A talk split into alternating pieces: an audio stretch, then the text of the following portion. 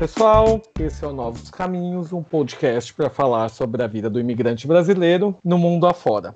Eu sou Renato Rodrigues. E eu sou André Augusto. E vocês podem seguir a gente no Instagram e no Facebook através do arroba Novos Caminhos Podcast. E se vocês tiverem alguma crítica ou sugestão, quiserem sugerir alguma pauta aqui para gente, pode mandar e-mail no contato arroba novoscaminhospodcast.com. E os nossos episódios já estão disponíveis no Spotify. Só entrar lá, pesquisar Novos Caminhos e começar a ouvir e curtir a gente lá também. E nesse segundo episódio, vamos falar sobre as dificuldades que nós, imigrantes brasileiros, temos com a adaptação no novo país. E para bater um papo com a gente para falar sobre todo esse processo de adaptação, hoje a gente conta com a presença do Caio, meu amigo piadista. Caio, quem é você na fila da imigração? Se apresente. E aí, Renato e André, tranquilo? Bom, meu nome é Caio, estou aqui na Austrália faz quatro anos já. Cheguei aqui com visto de turista, para estudar inglês, para aprimorar a língua. E vim com uma mala só de 23 quilos e desde então estamos aí. Minha mãe caiu nessa conversa aí dos três meses, mas mal sabia ela que já já estava planejado tudo. é, todas elas. E estamos com a Mirella, diretamente da cidade de Oz. Oiê, é, sou nascida e criada em Osasco e agora moro na Austrália há quatro anos também. Só que nesse último ano eu mudei para Gold Coast, então eu estou me adaptando a uma nova cidade, uma nova realidade e tem sido bem bacana. Também faço parte do clube da, da, das pessoas que enganaram a mãe, porque eu também ia ficar seis meses e continuo aqui. E também contamos com a presença da Camila para representar a parte boa da família do André, né? Oi, todo mundo. Prazer estar aí com vocês. Pois é, vim representar a parte boa da família. Também sou do clube de que engano, enganou a mãe. Saí do Brasil há 15 anos atrás para fazer um intercâmbio é, no Reino Unido e desde então estou aqui. Agora trabalho com imigração. Enfim, passo um pouco dos perrengues, dos conhecimentos e de tudo que eu adquiri de bagagem nesses últimos anos é, para a comunidade latina também, ajudando eles com o que é possível aqui no, no Reino Unido, para que eles estejam é, regular tanto com imigração quanto em relação a saber como lidar, se adaptar e descobrir os novos caminhos que morar fora te apresenta. Bom, a gente sabe que se adaptar é sempre um processo difícil, seja ir morar sozinho numa casa nova, uma mudança de emprego ou mesmo uma mudança de cidade. E quando a gente sai do Brasil para tentar viver em um outro país, esse processo é ainda mais complicado, porque todas essas mudanças acontecem de uma única vez. E para a gente começar o nosso bate-papo aqui hoje, já quero lançar essa pergunta: qual foi o primeiro impacto na adaptação de vocês ao deixar o Brasil? Olha, quando eu cheguei aqui, é, tem, não sei, é porque é tanta coisa para adaptar. A questão da língua, eu não, eu não sabia muito inglês quando eu cheguei. E, e, eu morava com a minha mãe, com as minhas irmãs, então todo mundo fazia tudo para mim. E aí eu vim mesmo pelo perrengue, o perrengue chique, mas eu, era o perrengue que eu queria, eu queria começar a fazer minhas coisas. Mas acho que eu, eu não tive muitos problemas de adaptação. Mas hoje eu olho para trás e eu penso, cara, como é que eu conversava? Como é que eu fazia isso? E eu, eu não consigo entender, porque eu realmente não, não tinha muito conhecimento de inglês quando eu cheguei aqui. E, mas, mas é muito legal você acompanhar a sua evolução. Então, quando você olha e você fala assim, cara, olha a volta que eu dei e agora eu cheguei, estou aqui, pronta para o que vier pela frente. E você, Caio? Uh, poxa, a língua em si modéstia à parte, não era uma dificuldade quando eu cheguei aqui, mas o sotaque deles foi difícil e ainda é difícil. Acho nossa, foi a... o mesmo problema para entender. Eles não abriam a boca. É, nossa, é muito difícil. Acho, é, acho que é uma parada que ainda ainda está acontecendo. De vez em quando você encontra uma pessoa assim que é um pouco mais do interior e não tem contato com pessoas de fora, provavelmente em Gold ou, Nossa, ou até mesmo aqui, aqui Aqui é interessante, um, uma pessoa me explicou que, na verdade, também é uma questão de adaptação, né? Eles foram fechando a boca, porque como aqui tem muito mosquito, eles hum. aprenderam a falar para se proteger dos mosquitos. Então eles falam meio assim. Aborígene é... fala assim, a língua deles, Sim. ele tipo, ele. Aí parece é. bem um som baixo, assim, que não. É, eu acho que a questão, é, a adaptação ainda está acontecendo, é um processo. E acho que nunca acaba, né, para falar a verdade. E também a questão cultural, né? De sair lá em, eu sou de São Paulo, né? Então a vida noturna é São Paulo nunca dorme, então tem tem mercado, tem farmácia, tem tudo à sua disposição aqui, mesmo sendo Sydney, você vai no, no centro ali no CBD, tá morto depois das 10 horas, alguns lugares só abertos, e eu acho que é mais isso. É, eu acho que a língua foi é, a primeira barreira, assim, que é que mais assusta, na verdade. É, eu falava um pouco de inglês, tinha feito assim, tinha estudado inglês no Brasil por alguns anos, mas quando você, quando eu cheguei aqui, a realidade é outra. A, até pelo acento, a maneira que eles falam, as palavras também não são as mesmas. Então, o que você acha que ah, eu vou conseguir me virar é muito básico e eu acho que é o que mais assusta a princípio, né? É, e também a outra, outra questão era dividir casa com pessoas desconhecidas também. É, é, foi uma, uma coisa que a princípio também me deixava um pouco assustada, assim, mas enfim, depois a gente vai se acostumando e por, um, por alguns anos faz parte do, da sua vida. Camila, é... posso fazer uma pergunta rapidinho? Claro. Você disse que você está aí há 15 anos? Sim. Nossa, era essa a mesma pergunta. Obrigado. Quanto é tempo? porque eu acho que no tempo que a Camila chegou, a internet era muito mais difícil, porque a gente tem essa opção de adaptação. É... Eu, internet. Então, exatamente. Porque eu, quando eu cheguei aqui, eu fiquei um mês sem celular. Eu cheguei sem celular. Eu não conseguia nem pedir um Uber. Então eu tive que pegar o táxi. Quando eu cheguei, eu falei, e agora? Eu não tenho nem como conversar, não tinha comunicação. Eu não tinha como ligar pro cara da minha casa para avisar que eu cheguei. Você tava pior que eu, porque eu pegava é. Wi-Fi em casa, tirava print screen do Maps, do caminho, assim, se fosse muito maior que a tela, eu ia dando vários print screen. É, não, eu decorava o caminho. Coisa. Eu não tinha.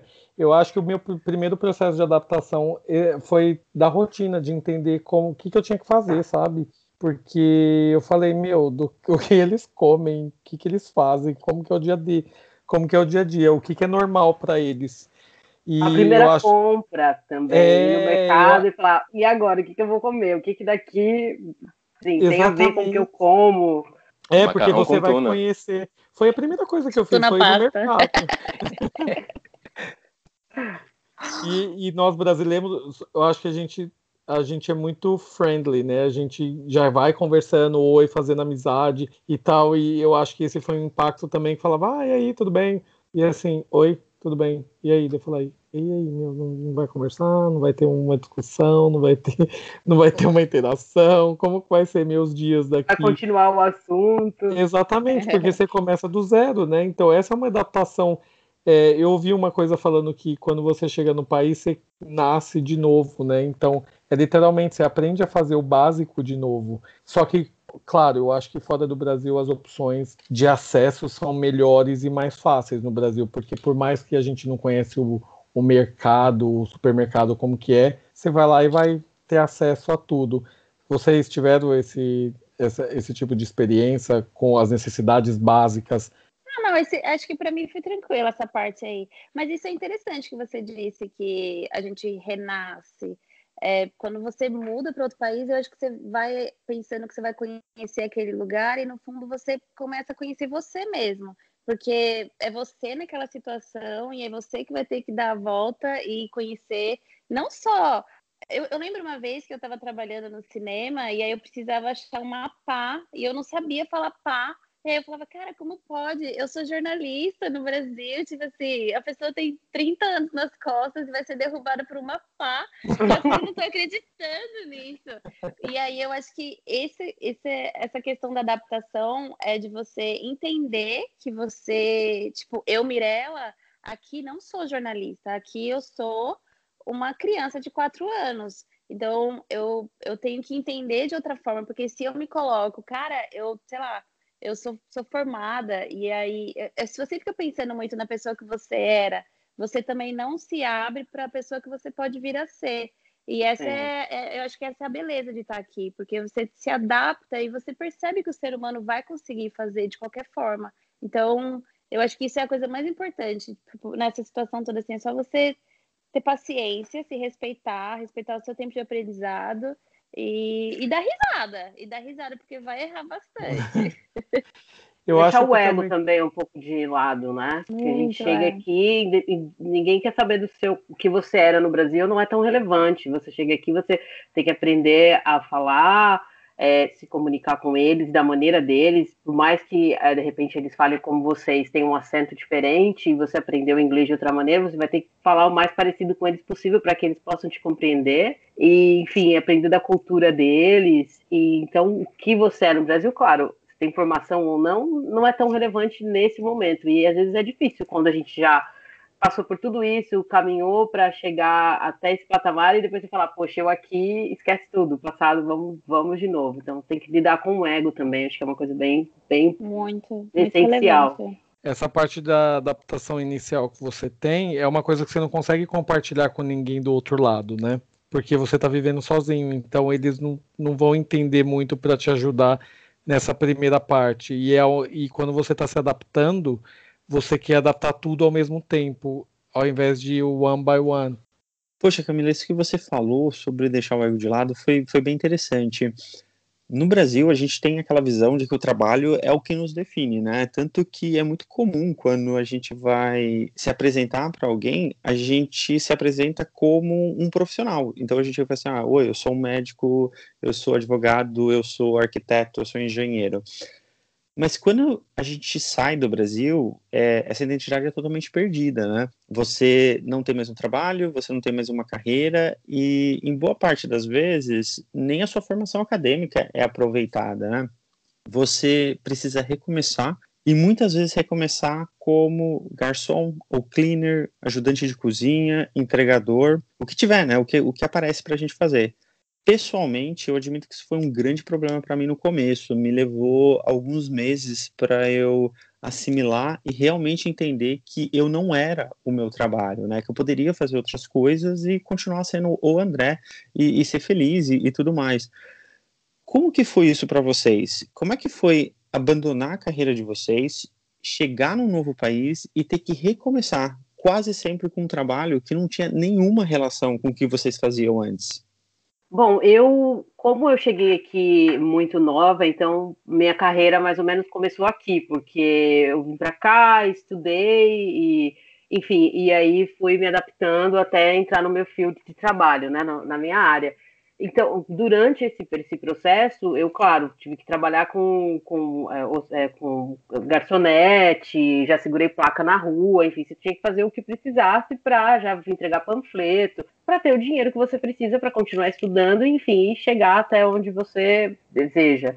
É, então, eu não tinha tanto isso de ter deixado, já ter de me, me apegar tanto ao que eu tinha deixado, porque eu estava aqui construindo isso. Então, quando eu cheguei, a princípio era tudo diversão, porque eu achava que eu ia ficar aqui por um ano, então o que viesse era lucro, eu não, tava, não tinha muito é, esse pensamento. E depois, quando eu decidi ficar, foi já construindo esse caminho para o trabalho, enfim, para melhorar é, essa parte. Então, não sei, não, eu não cheguei a me apegar tanto a isso. O que é muito legal no caso da Camila, porque eu adorei, porque na fila da imigração ela é a própria pessoa que decide quem fica ou não. Eu acho que isso foi assim, tipo, uma, um plot twist, nossa, foi muito legal. Ó, quando eu decidi vir para cá, eu também eu, eu fui levando mais de uma maneira muito leve, então eu estava achando divertido. Mesmo que eu já tivesse carreira no Brasil, eu estava achando engraçado é, poder escolher o que eu quisesse ser. E aí eu escolhi o meu trabalho pelo uniforme que eu ia vestir. Então, era o meu critério. o que eu quero ser? Ah, eu quero ser aquela menina que vende pipoca. Eu adoro aquele vestido. Então, tipo assim, era o meu critério. Porque eu só queria um negócio que fosse leve e engraçado. Depois que eu mudei para Gold Coast, eu senti que eu tinha que começar a trabalhar com idosos. E aí, é, o meu trabalho mudou muito. Então, eu continuo fazendo esse tipo de trabalho de hospital no, no, no asilo, e aí, agora, hoje em dia, eu começo a ficar mais incomodada porque eu não estou fazendo nada com jornalismo. Porque eu acho que é a, o, o, grande foco da minha vida é misturar os dois, é misturar idosos com jornalismo. Então, agora eu sinto que eu estou no momento de fazer isso. Então, acho que é agora, no meu quebra-cabeça que eu estou montando, essa é a hora de pegar a pecinha do jornalismo que eu deixei para trás e, e colocá-la junto. Só, só você falando disso, eu estava pensando aqui que a questão também de quando a gente chega, essa leveza toda, é porque a gente também tem essa barreira da língua que a gente precisa de quebrar. Então, acho que a princípio você não chega e fala, ah, eu já quero trabalhar com o que eu faço, porque você, de É. repente, nem tem inglês suficiente para isso. Você É. fala, eu vou trabalhar com qualquer coisa que eu possa praticar, que eu possa pagar minhas contas, e aí depois você vai, né, passinho por passinho, é, É. tentando achar o que realmente você quer fazer. Por exemplo, nessa fase que você está agora. Então, eu gosto de trabalhar com idosos, mas eu também sou jornalista. Como eu vou achar um caminho aí para fazer as duas coisas? É, não, realmente, agora eu tenho ferramentas para poder fazer os dois. E o que também é muito bom, porque com essa experiência de vida que eu tive nos três primeiros anos para aprender e tudo mais, eu tenho certeza que agora eu sou muito melhor jornalista e sou muito melhor ser humano, porque é, é completamente diferente. Depois que você começa a trabalhar do outro lado do balcão, você desenvolve muitas, sei lá, não só habilidades, habilidades interpessoais, assim, você começa Sim. a ter mais paciência com o ser humano e... Ou não, né? Porque o hospital é bem Pra mim foi totalmente ao contrário. É, Eu, nossa, eu perdi a paciência com as pessoas trabalhando no hospital. É bem difícil trabalhar com pessoas. Bem difícil. Eu acho que também é difícil, é, mas eu tinha um outro patamar. Eu olhava por outro lado, como a Mirella falou. Eu, a- eu não tive essa coisa da barreira da profissão total, porque eu vim sem profissão, sem querer trabalhar com o que eu fazia. Eu queria me descobrir, é que nem a Mirella falou. Eu queria ver a cara da pipo, pipoqueiro, quem fosse ah, eu quero ser aquele, eu quero ser aquele, o vendedor de suco, só que eu não tenho capacidade de misturar todos aqueles monte de produto e virar um suco, porque eu ia me perder qual que era o produto do dia. Então eu tinha que fazer algo que fosse mais fácil. Mas eu acho que essa coisa da diferença da, da profissão é algo que as pessoas, até no Brasil, quando vêm, ai, mas eu não quero fazer isso, mas eu não quero fazer isso. Eu acho que você tem que vir aberto. É, é bem um clichê falar isso, ai, tem que vir com a cabeça aberta, mas não é só vir com a cabeça aberta porque vai vir, é para toda essa adaptação ficar mais suave, né? Porque eu, o meu processo de, de adaptação foi totalmente diferente de profissão ou de idioma, que é da maioria dos brasileiros que eu conheço aqui. A minha foi de lavar, passar, de organizar minha, meu sistema financeiro. Então eu vejo que assim o básico para mim era uma dificuldade e eu vejo que não é a maioria das pessoas. E eu comecei a me divertir com esse básico também. Isso foi algum impacto com vocês? Porque assim, alguma isso é totalmente familiar meu. Eu fui criado com muitos irmãos, então esse processo de adaptação que a minha família fazia era muito maior o impacto que eu sofri do que os problemas pessoais de profissão ou não problemas pessoais, mas de, de quebrar a adaptação de profissão ou de idioma. Vocês tiveram essa coisa de alguma coisa familiar que era o dia a dia, o básico, como processo longo de adaptação também, de alguma coisa struggling? Minha mãe fazia pô, muita coisa, acho que fazia mais do que devia até, mas eu sempre tentava passar minhas camisas, tentava fazer um arrozinho, ela me ensinou. Ah, é, Então, meu, as minhas cuecas chegavam na, na, na minha gaveta, meu. magicamente, né? Ela saía do, do roupa, do- da roupa suja ali e voltava pra, pra gaveta. Nossa, Mas- eu sinto saudade dessa tecnologia, que parece que só tinha em Osasco mesmo. É, e você vê que se você não descongelar a carne, você não come, né? Ai, que horror, essa é outra. Você tem que guardar a comida na geladeira, senão mofa. O arroz pode virar um algodão doce. Essas coisas. Você tem que E fazer, você também né? passa a, dar, passa a dar mais valor, né? Também, depois que a gente É. mora fora Mas- e você começa a, a, a ver que essa tecnologia funcionava na sua casa, mas não está funcionando com você sozinho, aí você começa a, a pensar, poxa, é, que bom, né, que eu tive isso e, Aham. e vamos agradecer. Com certeza, a primeira vez que eu voltei pro Brasil. também, né? É, a primeira vez que eu voltei pro Brasil de férias, eu falei, mãe, eu vou fazer tudo, tudo, você não vai nem levantar do sofá. De tão desespero, assim, porque eu falei, cara, quanto esforço. Aliás, beijo, dona Margarete, muito obrigado. Ai, beijo, mãe, também. Nossa, mudou tudo. Ela, não, mas ela deu muita força mesmo nessa fase aí de só vai, vai com a mente aberta, aproveita, volta quando você puder, e é isso. Mas assim, se as tarefas do dia a dia não foram tão difíceis, o que que foi? Qual foi a pior coisa no processo de adaptação de vocês? Eu acho que para mim é esse tempo. Eu cheguei aqui em outubro e quando novembro começa a escurecer muito cedo aqui. Eu até hoje isso é, é, é o que eu ainda não me adaptei. É, quatro horas da tarde, três e meia da tarde já está escuro. É muito ruim. Além do frio, o frio é ok, é, não tem tanto problema com frio mais.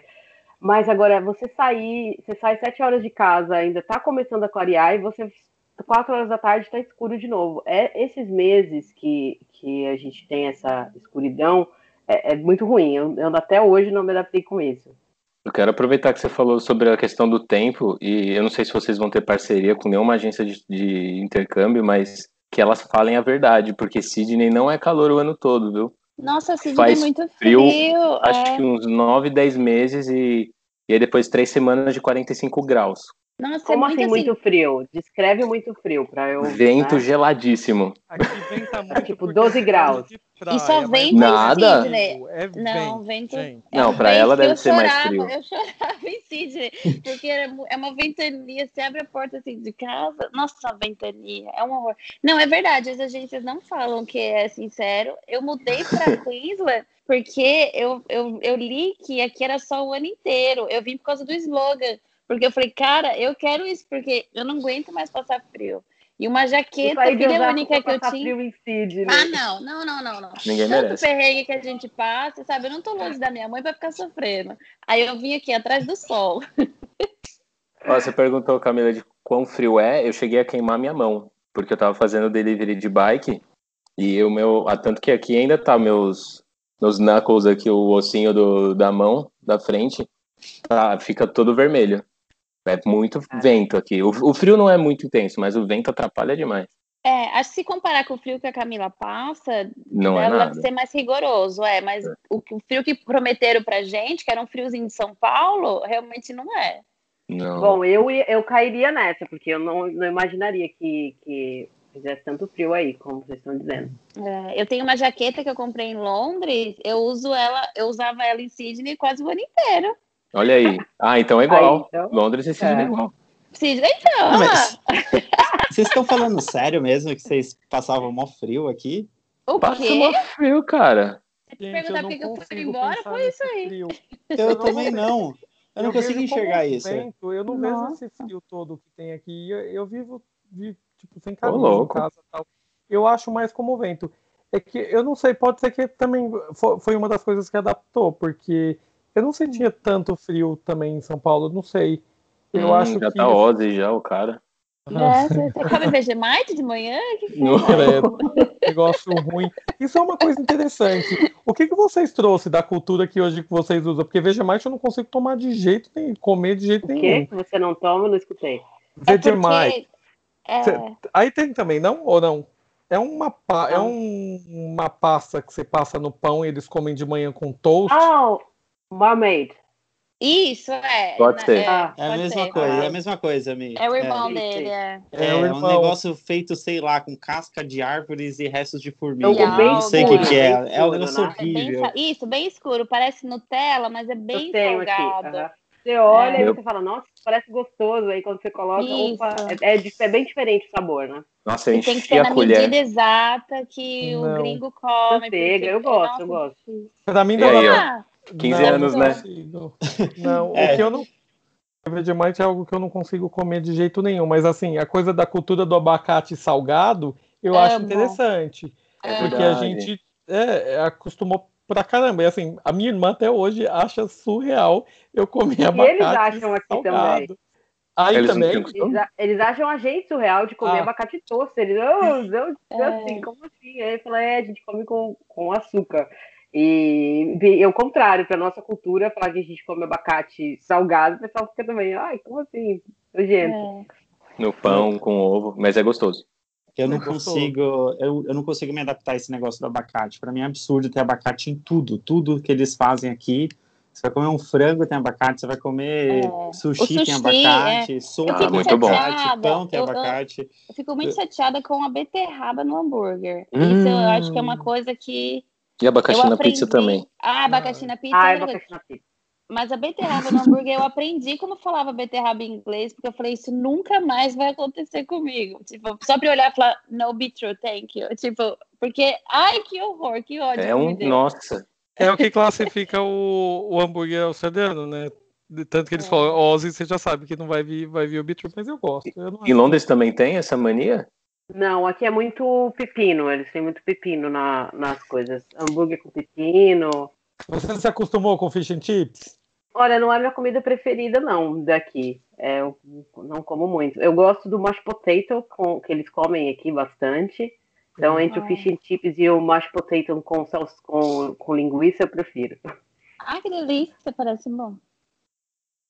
Das adaptações, é. eu acho que de comida eu não tive tanto problema. Mas de horário, eu sou o que mais tenho problema em casa para acertar. O horário brasileiro é engraçado. Não, a Inglaterra ainda mais, né? O horário europeu. Mas aqui, quando tem festa de brasileiro, chega todos os gringos no horário e os brasileiros três horas depois. Nossa, o pessoal fica muito chateado. Os amigos que a gente tem é, daqui, eles falam ah, é Brazilian time ou UK time? Eles yeah. já falam isso da gente. Porque, tipo, eles chegam no horário e a galera chega duas horas depois. Assim, vão marcar as duas que o pessoal chega às quatro, assim. E eles ficam passados com a gente. Fala, que isso? Aí daí tem sempre essa piada interna, é Brazilian time e UK time, porque a gente nunca chega. É o fuso horário. é. Em que momento que vocês acham que vocês começaram a perceber que já estava mais adaptados no novo local? Ou estão começando a se adaptar ou ainda não aconteceu ainda. Principalmente você, Mirella, que você teve que se adaptar a dois lugares, né? Primeiro a Sydney e depois a, a Gold Coast. Acho que a primeira vez que eu senti que eu estava adaptada mesmo foi quando eu levantei da mesa e deixei meu celular em cima da mesa, assim, sem me preocupar que ia ser assaltada. Aí eu falei, nossa, já sou muito nativa, meu, tipo, porque antes eu falava, cara, onde é que ele vai? deixou a bolsa. Mas aí quando eu fiz, eu falei, nossa, realmente agora eu já estou me sentindo em casa. Quando eu mudei para Gold Coast, foi uma decisão assim, porque eu senti no coração que eu precisava vir e, e aí eu larguei, eu, eu tinha estabilidade, tinha amigo, tinha tudo, tudo, tudo. Mas aí eu senti que eu tinha que mudar. Só que eu mudei e a pandemia começou. Então foi tipo uma adaptação tripla, mas foi realmente a melhor coisa que eu fiz, porque se eu tivesse continuado em Sydney, se eu não tivesse escutado essa voz me dizendo para mudar, igual o, o da Frozen, Tipo, eu teria ficado lá e, e, e, os dois empregos que eu tinha, eles simplesmente fecharam. E eram, e eram empresas muito grandes. Que eu, eu, trabalhava, tipo, num centro de convenção, que também o Caio e o André trabalhavam. Nunca ouvi e, falar. Ah, inclusive, é. e, e também trabalhava no cinema. E os dois fecharam. Se eu tivesse ficado em Sydney, eu tinha ficado sem emprego. E quando eu mudei para cá, a única coisa que eu sentia era que eu tinha que trabalhar num asilo. Então, eu peguei um ranço, mas um ranço de bar, de café, de tudo. Eu falei, eu não vou aplicar, eu não vou aplicar. E aí eu falei, só vou aplicar para asilo. E aí eu apliquei para esse asilo, fui contratada e foi o que salvou a minha vida, assim. Então a minha adaptação resolveu muito, porque lá é, eu sinto que eu estou no lugar que eu amo, com gente que eu amo, e, e, é um prazer trabalhar lá, é um prazer servir. Então a minha adaptação facilitou muito, porque eu, eu não fiquei sem emprego, e comecei a trabalhar num lugar em que eu sinto que é uma família, sabe? Então facilitou muito. Mas fora isso, é, eu passei muito tempo sem nenhum amigo aqui, e aí não tinha onde ir, porque estava tudo fechado por causa da pandemia. Então dá aquele aperto no coração e falo, Deus, o que, que eu estou fazendo da minha vida? Eu quero ir embora. Fala, ai meu Deus, já nem dá mais para ir embora. E aí você fica assim, agora eu vou ter que dar, dar um jeito. E, e eu queria ir para Sydney para ver meus amigos. Sabe que você fica desesperada de saudade, porque esse é um outro ponto que você precisa aprender, é lidar com a solidão. Tipo assim, você tá com muita falta de casa, sentindo muita falta de casa, não vai dar para ir amanhã, dar um abraço na sua mãe. E aí eu comecei a ter isso em dois lugares, não só no Brasil, mas em Sydney também porque eu, tipo, um amigo mais perto que eu tinha tava a duas horas de distância de voo, então foi, foi, bem complicado, assim, tiveram vários momentos que eu dei graças a Deus de não ter dinheiro na conta, senão eu ia fazer uma loucura e ir embora de vez. eu ia perguntar isso para vocês, se algum de vocês já, já pra pensou assim, tipo, ah, não, a had enough, já, já deu, vou, vou pegar minhas malas, meus 23 que já provavelmente dobraram e vou é. voltar. Vocês já pensaram, já passaram por isso? A cada semestre. ah, é uma montanha russa viver, é viver fora, né? Então. Eu nunca tive vontade. Não? Ah, desculpa. Não. Desculpa, é, desculpa. não sou privilegiado. O autossuficiente ele é, né? É, não. É, eu, é porque eu nunca tive vontade. Porque para mim o problema de adaptação foi difícil, mas é que para mim o sistema do Brasil nunca fez sentido para mim. Então, por mais que tinha questão familiar, eu, eu nunca pensei em querer ir embora, sabe? Eu, assim, eu tinha saudade de querer visitar, agora querer ir embora, eu nunca tive vontade não é nem autossuficiência, é que eu, eu, eu gosto daqui e eu acho que eu também estava muito adaptado aqui já. Mas acho que o que às vezes pega é, até você chegar nessa conclusão, tem vários dias de altas emoções que você não vai pensar nisso. Ah, o Brasil é desconfortável. Na hora que você está sei lá, sem é, dinheiro, sem trabalho, é. É, você só quer estar tá na casa da sua mãe. E aí, nesse momento, você fala com fome. Exato. Nossa, o que, que eu tô fazendo da minha vida? Eu tenho tudo do outro lado do mundo. É, tem, tá tem esses dias, é, esses dias. Uma montanha russa mesmo. Então, acho Por que é. Por isso que eu, é, eu, eu, quando eu mudei para cá, a, a, gente teve o benefício do governo que a gente podia restituir o nosso imposto de renda. É imposto de renda? É. Eu, é. Não, o. FGTS? FGTS. A gente podia restituir a FGTS.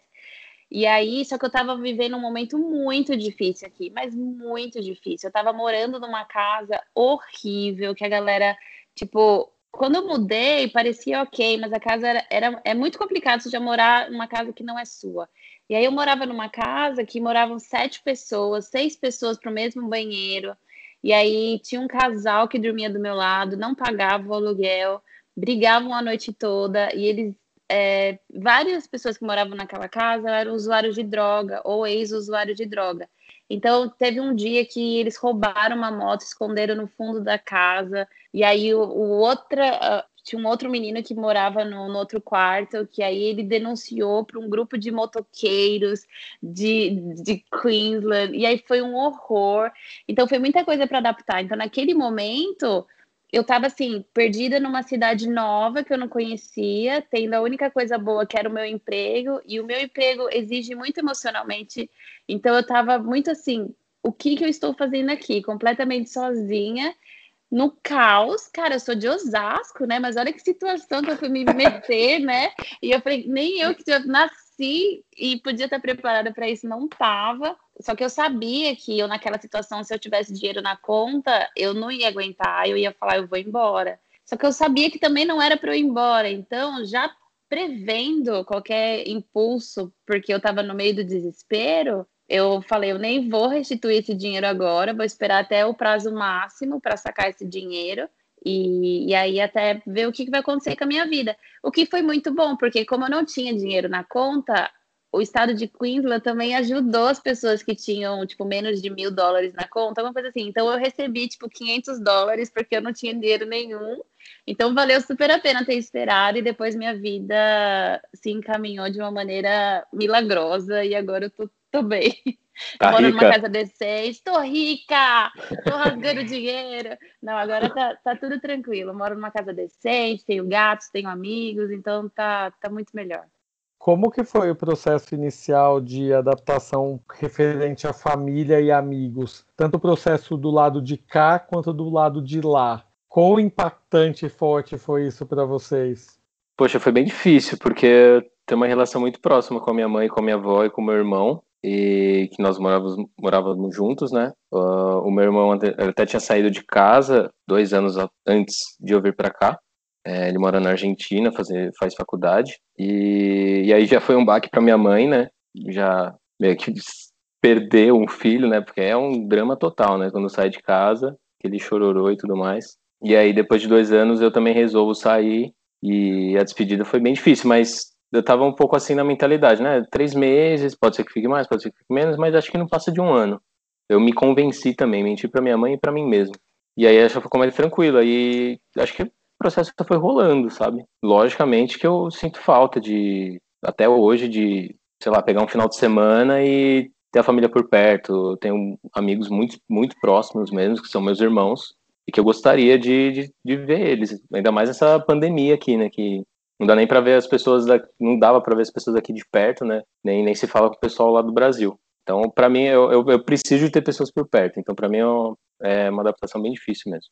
Eu também convenci todo mundo e me convenci que eu ia ficar aqui um ano a princípio. Então, é, no primeiro ano você quer estudar e viajar, né? Está na Europa, com vocês aí, imagina, tem vários lugares para conhecer e você faz essa oportunidade. Então, você desconecta um pouco dessa coisa da saudade, assim, você fala, ah, é só um ano, vai passar rápido e tal. Depois, quando eu decidi realmente que eu ia ficar, que foi no segundo ano, quando eu falei, não, eu vou eu vou ficar aqui sem, sem me comprometer com data para voltar, porque tem essa cobrança também, né? Como assim? Quando você volta? Quando você volta? É, aí foi quando eu senti mais, de, poxa, é, e aí, como vai ser? Realmente ficar longe da família é uma decisão permanente, e também de ter que lidar com a expectativa da minha família de, de que eu volte, de que eu esteja lá, que é uma coisa que, que é um trabalho constante, né? Eles estão sempre te cobrando de alguma maneira, poxa, 15 anos você está aí, quando você vai voltar? E, e, então é bem, é bem complicado. É, é um, até hoje é. Tem dias que você fala assim, tipo, ah, um final de semana queria, poxa, pegar o carro e ir pra praia ficar com meu pai e com a minha mãe.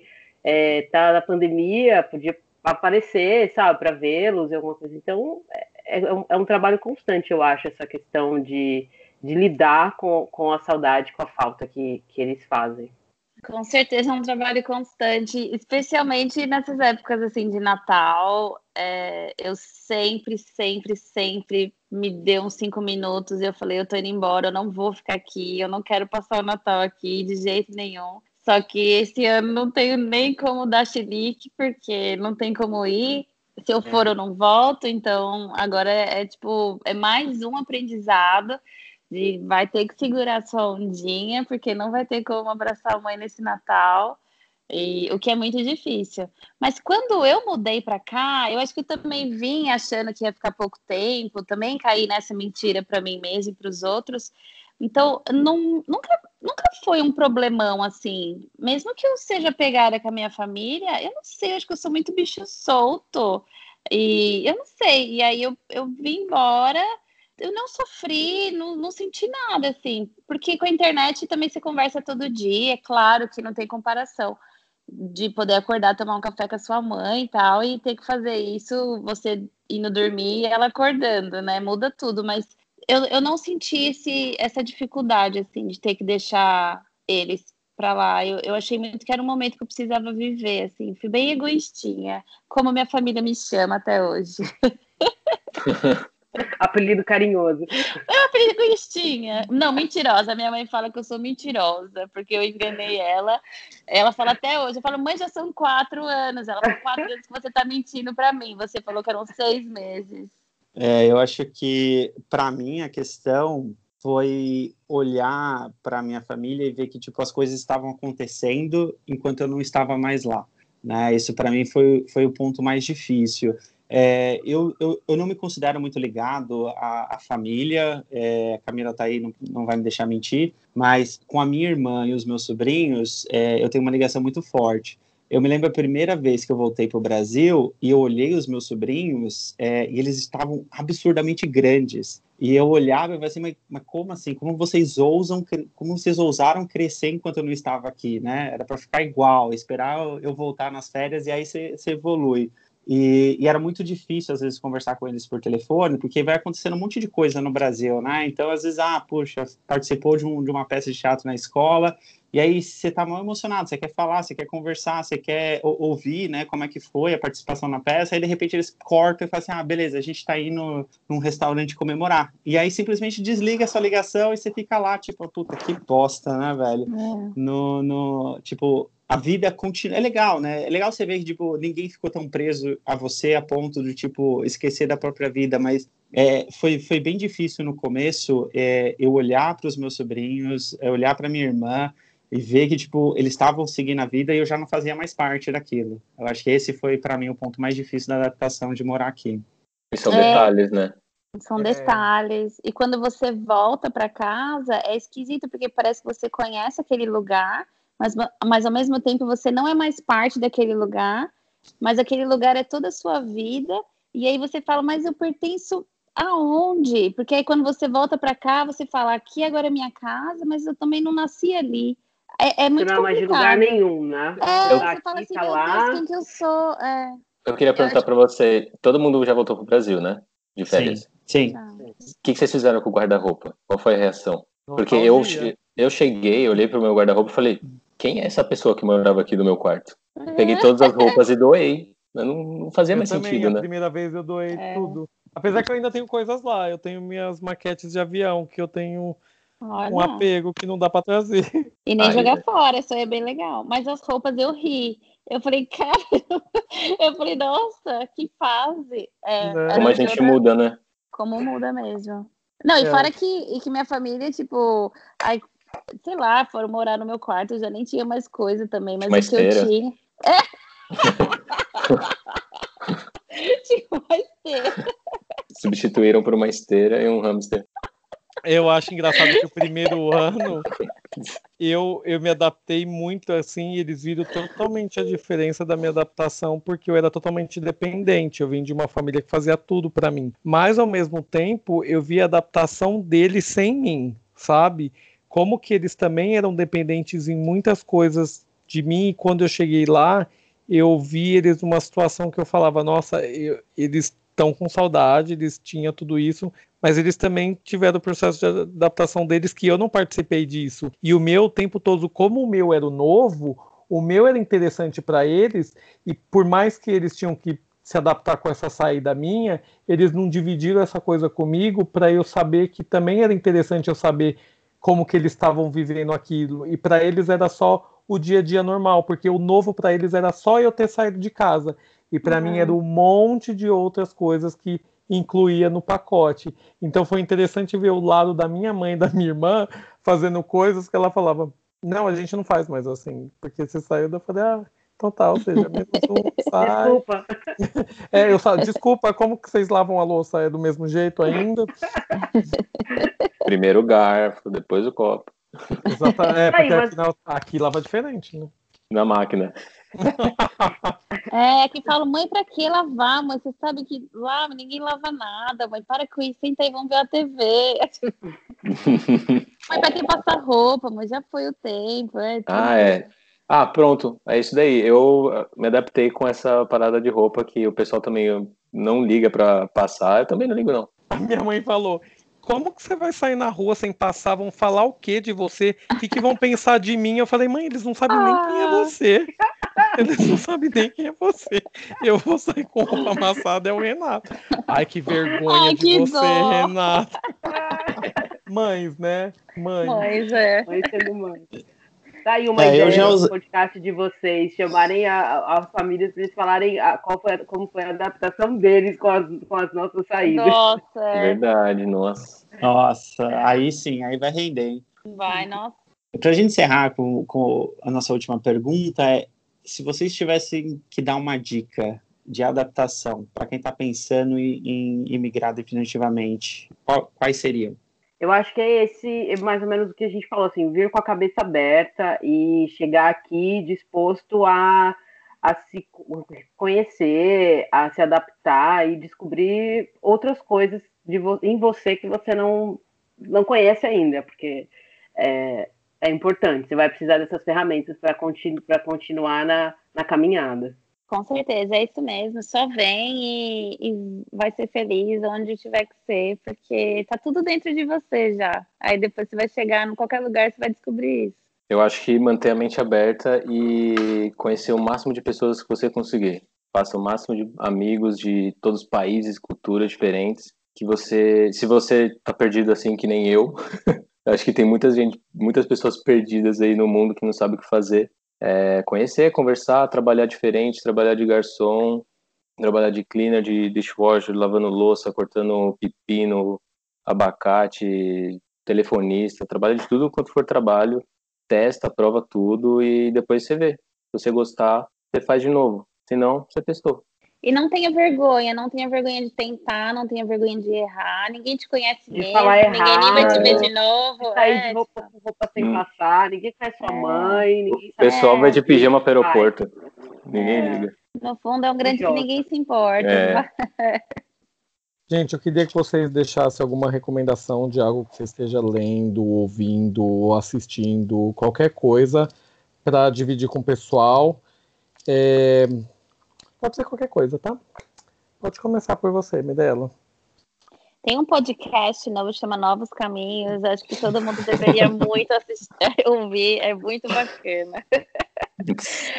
Olha, tem um livro que define muito minha vida que chama O Ano do Pensamento Mágico. Eu acho que qualquer pessoa que passar por um momento de tristeza profunda ou perder alguém, acho que vale muito a pena ler esse livro. É muito bacana. Você, Camila? Bom, eu vou recomendar uma série que se chama Years and Years é uma série é, aqui, bom, aqui foi pela BBC, não sei no Brasil qual canal que passa, mas é uma série super legal que mostra, fala sobre o futuro, é, não um futuro muito distante, mas traz uma reflexão super bacana sobre como a nossa sociedade lida com a tecnologia, política, é, formas econômicas e social, e foi uma, uma reflexão bacana não só individual, como também no coletivo. É, é uma série legal de assistir, principalmente nesse momento que nós estamos agora. Bom, a minha indicação também vai ser um livro que eu terminei recentemente. Ele se chama Ikigai. Eu não sei se alguém de, você, algum de vocês já leram ou já ouviram falar desse termo. É, basicamente, Ikigai é um termo japonês que é uma junção de quatro círculos que é o que você ama, o que o mundo precisa, o que você pode ser pago e o que você é bom. Então, as tarefas e, e tudo mais que você consegue juntar nesses quatro círculos é o seu Ikigai, que é o seu motivo, a sua razão de, de estar aqui no, na Terra. Então, Gente, se você... se você está perdido, assim como eu, dá uma ajudinha. Não vai solucionar todos os problemas se você não tomar uma ação também, né? Assim como eu, terminei o livro e vamos aí, de pouquinho em pouquinho, tentar achar o nome, meu Ikigai. Interessante. Eu, eu não assisto muito, eu não leio muito, mas eu tenho ouvido bastante podcast. Novos caminhos. Novos Não, caminhos. Ele anda ouvindo. pior que eu, eu gosto, eu tenho ouvido muito. E tem um podcast que é muito engraçado, que é um dos que me inspirou também, que é, é do Chaco Rapadura. Nossa, Renato, eu, Hum. eu ouvi. É aqui na É, Inglaterra, é tem no Sim, são cinco cearenses que elas falam. Muito boas, De, meninas. elas em- têm até o Sarapatel de notícias, que elas comentam as notícias bizarras, e agora elas estão com vários temas dispersos. Eu sou muito fã delas porque eu choro de rir. Então, se alguém quiser sair daquela coisa de da seriedade um pouco, elas não têm. elas falam de tudo um pouco e eu adoro. Eu fico na expectativa sempre de sair um novo. Essa é a minha recomendação para vocês. São bem legais. E você, meu caro André? Eu também quero indicar um podcast, o The Moth. Nesse podcast, eles semanalmente definem um tema e convidam algumas pessoas para contar histórias relacionadas a esse tema escolhido na frente de uma plateia. É muito interessante ver como que um único tema, que é comum a todos os convidados, gera tantas histórias, histórias tão diferentes umas das outras. E para mim também é um excelente exercício de empatia, porque você ouve histórias de desde mães que estão nervosas porque não sabem como contar para os filhos que o cachorro da família morreu, até um rapper negro que foi parado pela polícia e quase morreu simplesmente por ser negro. E é muito legal que eles vão contando a história com cada detalhe, cada emoção, cada sentimento envolvido naquilo. Então, é realmente um excelente exercício de empatia. Obrigado, foi um prazer conhecer vocês, Mirella e Camila, melhor. Prazer. Caio, meu parceiro, muito obrigado pelo seu tempo maravilhoso. É Que nóis, você é um querido. Eu sei. E você sabe A o quanto gente- sou seu fã. Gente, eu A gente sente o privilégio, né? É, deu pra ver. Tô sentindo, é mútuo, é mútuo. Não, e imagina, é um privilégio nada, Mi. Que bom, o André falou muito de você aí. E obrigado pela presença de vocês. E com certeza terão outros episódios. Vocês serão convidadas novamente. Foi um papo muito bom e interessante. E até mais, até a próxima, todo mundo. Obrigado, pessoal. Tchau. Tchau, tchau. Tchau. Valeu. See you later, mate.